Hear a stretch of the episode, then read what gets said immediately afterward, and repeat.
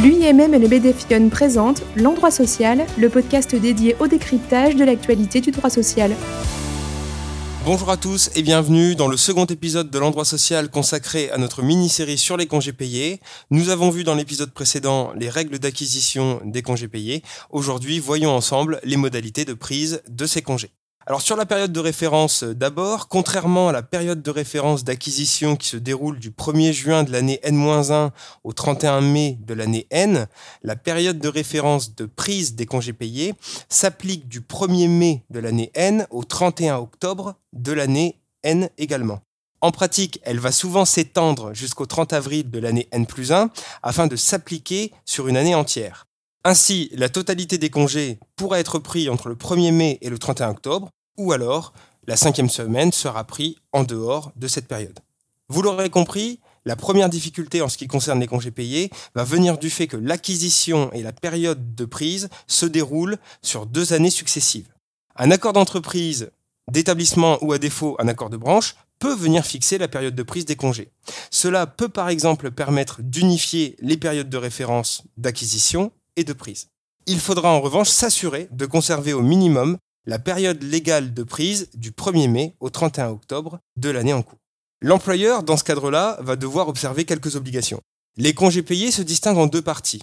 Le congé dit principal, composé des quatre premières semaines et qui doit être utilisé entre le 1er mai de l'année en cours et le 31 octobre. Et ensuite, la cinquième semaine qui est placée un peu à part du compteur.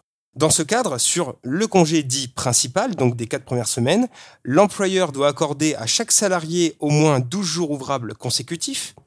Donc sur cette période, du 1er mai au 31 octobre, il ne peut imposer la prise d'un congé de plus de 24 jours en une seule fois, et seule la partie du congé au-delà de 12 jours ouvrables peut être prise en plusieurs fois. Ce fractionnement ne peut intervenir qu'avec l'accord du salarié s'il ne s'effectue pas dans le cadre d'une fermeture.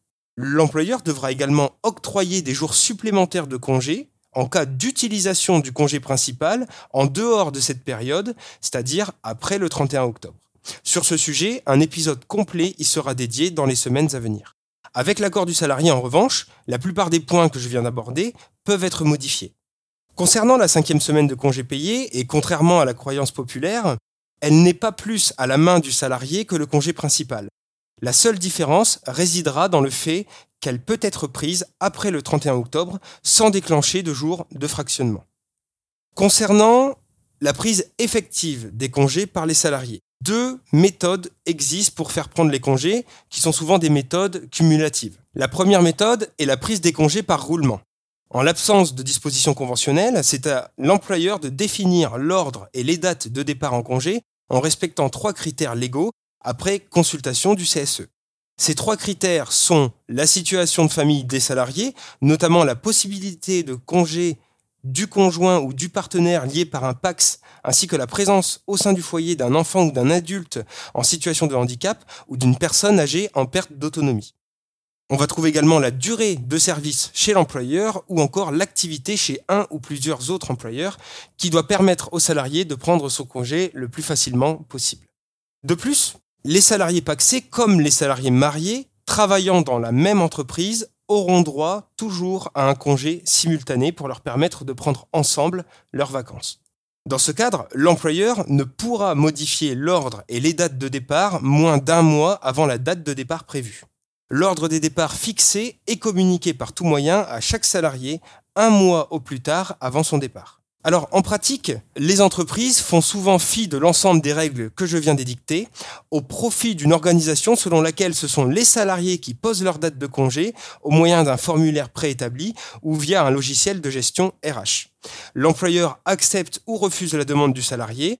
Cependant, même dans ce cas de figure, c'est toujours l'employeur qui décide des dates de départ en congé. Deuxième mode de prise des congés payés, la fermeture d'entreprise. En parallèle de la prise des congés payés par roulement, coexiste la possibilité pour l'employeur de fermer unilatéralement ou par accord l'entreprise et mettre ainsi tous les salariés en congés payés. De cette façon, l'employeur n'aura plus à respecter les règles concernant l'ordre des départs et pourra fractionner le congé principal sans accord du salarié. L'employeur devra au préalable consulter les représentants du personnel. Il faudra veiller notamment à ne pas fermer l'entreprise au total sur l'année plus de 5 semaines ainsi que de ne pas fermer l'entreprise plus de 4 semaines consécutives. Deux éléments complémentaires pour cet épisode. Étant donné la période actuelle, il me paraissait intéressant de vous faire deux petits points. Le premier concerne la crise du Covid-19. Jusqu'au 30 juin 2021, les entreprises ou les branches ont la possibilité de conclure un accord modifiant temporairement le délai de prévenance permettant d'imposer des congés euh, payés aux salariés, notamment pouvant descendre jusqu'à un jour de délai de prévenance pour maximum six jours ouvrables de congés payés. Le second point concerne les jours fériés tombant un samedi. Cette année, plusieurs de ces jours, souvent chômés, sont positionnés sur un samedi. Eh bien, dans ce cadre, il convient de rappeler que si le salarié est en congé la veille, c'est-à-dire le vendredi, les règles de décompte que nous aborderons lors du prochain épisode vont conduire à restituer le jour de congé du samedi dans le compteur du salarié et que l'entreprise soit sur une acquisition en jour ouvrable ou en jour ouvré. Bien, la transition étant toute faite avec l'épisode 3 de notre mini-série à venir, il ne me reste plus qu'à vous rappeler qu'en cas de question, le service juridique reste à votre disposition et à vous souhaiter une bonne journée. Portez-vous bien. Ciao. Merci d'avoir écouté ce podcast et à bientôt pour un nouvel épisode de l'endroit social.